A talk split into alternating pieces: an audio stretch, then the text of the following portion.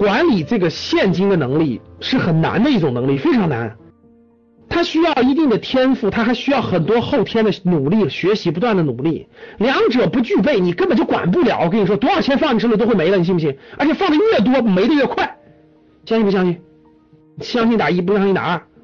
不相信的你就假装你有很多钱，试着花一花，很快就花没了。我跟你说，真的，真的。大多数人没有这个财富管理能力，我就给你，我就是说实话，手里给你放五千万、一个亿，你也用不了十年就花干了，不骗你。其实你根本就分，你你把控不住，真就把控不住。所以真的，你你不学习真不行。一是不学习真不行，第二是，呃，第一是学习提高自己的现金管理能力，第二。一定得明白资产配置大方向配置对了就不怕，大方向配置不对一定出问题，一定出问题。你不信看，最近是不是出了一个挺有意思的新闻事件？你们看没看？就深圳，深圳有一个深圳有一个三十八九岁的一个人，深圳买了套房，结果把第一套房抵押抵押贷款首付，第二套贷了一堆款，一个月还三万五，结果本来是在大公司嘛，华为是吧？结果这个华为一淘汰，找不到好，找不到这么高收入的工作了，结果傻了眼了。这个每个月那么高的这个贷款无法还了，发现了吗？真的无法还了。然后呢，卖又卖不掉，然后每个月现金流一下断档。如果被银行啪啪一收走，两套房全收走，哎呀，因为他两套都贷款了，两个孩子住哪儿啊？所以这就是这就是资产配置不会配置吗？养老金是短期持有还是长期持有？我问大家，养老金是短期持有还是长期持有？所以，哎，回过头来，我刚才讲完那些了，你的财富难道不是为了养老的吗？如果你没有二十年到三十年长期的眼光和目标去做合理的财务规划的话，其实很多风险都规划不了。养老金肯定是长期的，毫无疑问，它不可能是短期的。他今天买了，明天就卖，不会。我相信他涨得高了以后，那个这那个公司操盘的公司会给他卖，但是这个。短期频繁炒作，他根本就赚不了钱。养老金会买啥？好，咱们回到一个很有意思的话题：养老金会买啥？各位，你们觉得养老金会买啥？养老金都买成房子啊？李老师，最值钱的是房子，所以养老金啥也不要买，就买房子。养老金都买成房子，结果。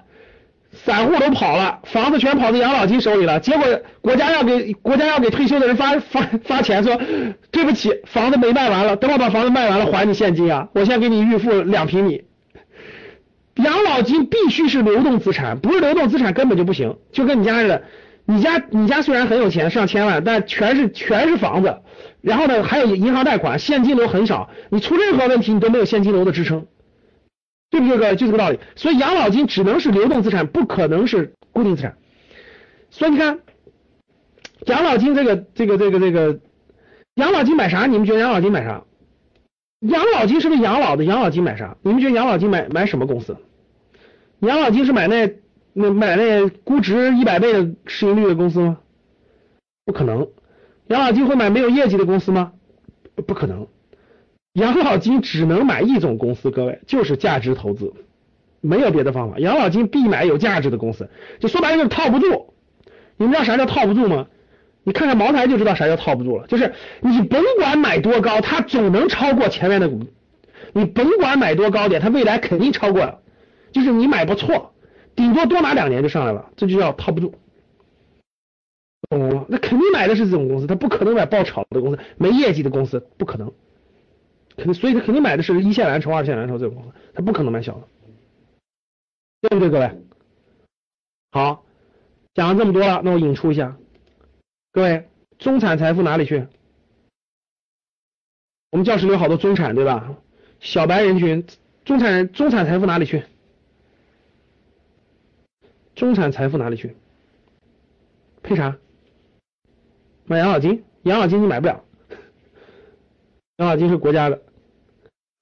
海外资产配置啊，小中产就别考虑海外资产配置了啊，没这没这资金实力，你还不够坐飞机的呢。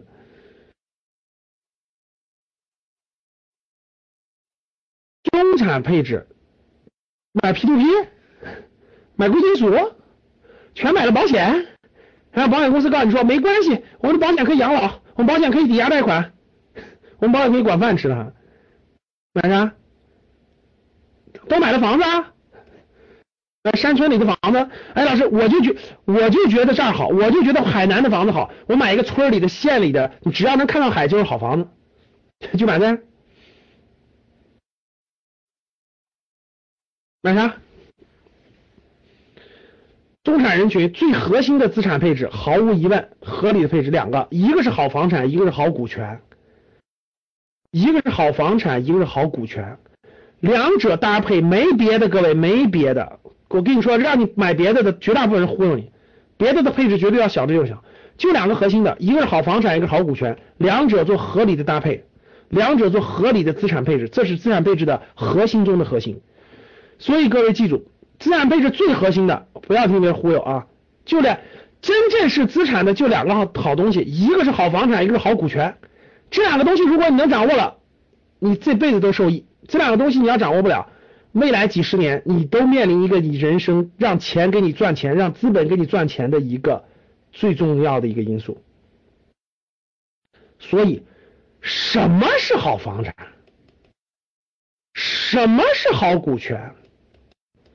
用什么标准去选择他们？买卖他们的时机又是什么样的？这就是我们课程要讲的内容。